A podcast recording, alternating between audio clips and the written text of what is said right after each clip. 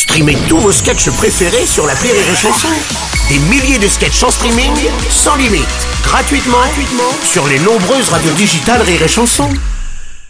La drôle de chronique La drôle de chronique de Rire et Chanson. On va retrouver la drôle de chronique avec David Azencott ce matin, mon cher David. Bonjour. Bonjour. Alors, je rappelle que tu fais la dernière chronique de février. La dernière chronique de février, Bruno. Dernière chronique tout court. Dernier mois de février. Hein.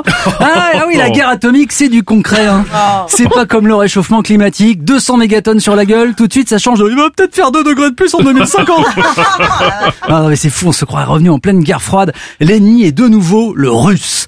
Ceci dit, j'ai pratiquement entendu le soupir de soulagement collectif des musulmans. C'est genre, ah, ok, merci, ça nous fait une pause. bon, voilà, attention à ne pas tomber quand même dans la russophobie. hein. Non, ben non, non, là, c'est de la crapulophobie. Hein. Le peuple russe est juste otage d'une bande de tarés. Et pour vous dire à quel point je ne suis pas du tout russophobe, ya gavario paruski. Oui, j'ai fait du russe, soi-disant, pour être dans un meilleur collège, mais je sais que mes parents voulaient juste que je puisse collaborer en cas d'invasion. là, il m'en reste un petit peu, hein. les phrases utiles, évidemment. Hein. Ya ni américainski spion. Ne me tuez pas, je ne suis pas un espion américain. Ou, euh, niet, ya никогда не смотрел твою женщину. Non, je n'ai jamais regardé ta femme.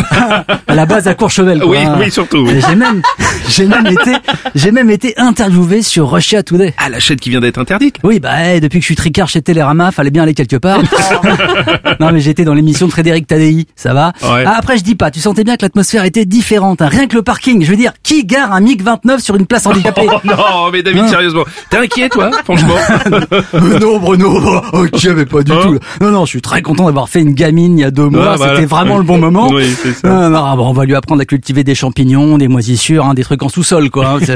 Non, là, sa grand-mère est en train de lui tricoter une petite combi anti-radiation en laine. Ah, c'est trop choupi. J'espère juste qu'elle a prévu un troisième bras. Oh, bon.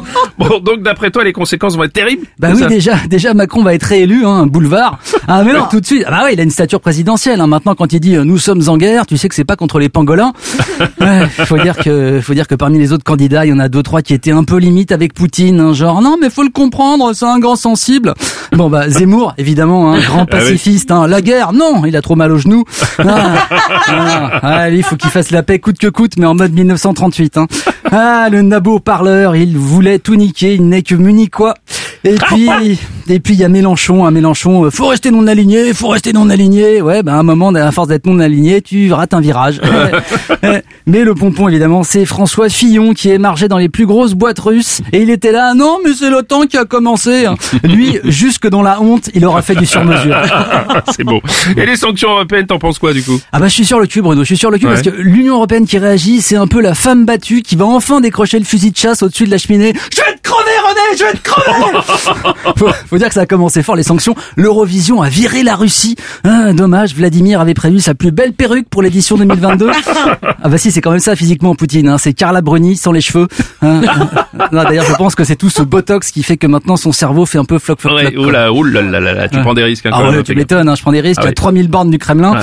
non, non, je suis pas Volodymyr Zelensky, que j'admire vraiment. hein. La preuve qu'on peut être humoriste et courageux. En France, ça existe aussi, mais bon, c'est dans Fort Boyard. donc, euh, Bon, finalement, on a tous été des, des grands naïfs. hein. Oui, enfin, les Allemands surtout, les politiciens allemands qui étaient tous là. Ah, on pensait pas que Poutine était si méchant. Il y a même un ministre allemand qui les a qualifiés de génération idéaliste. Génération idéaliste. Génération de gros corrompus de merde, oui.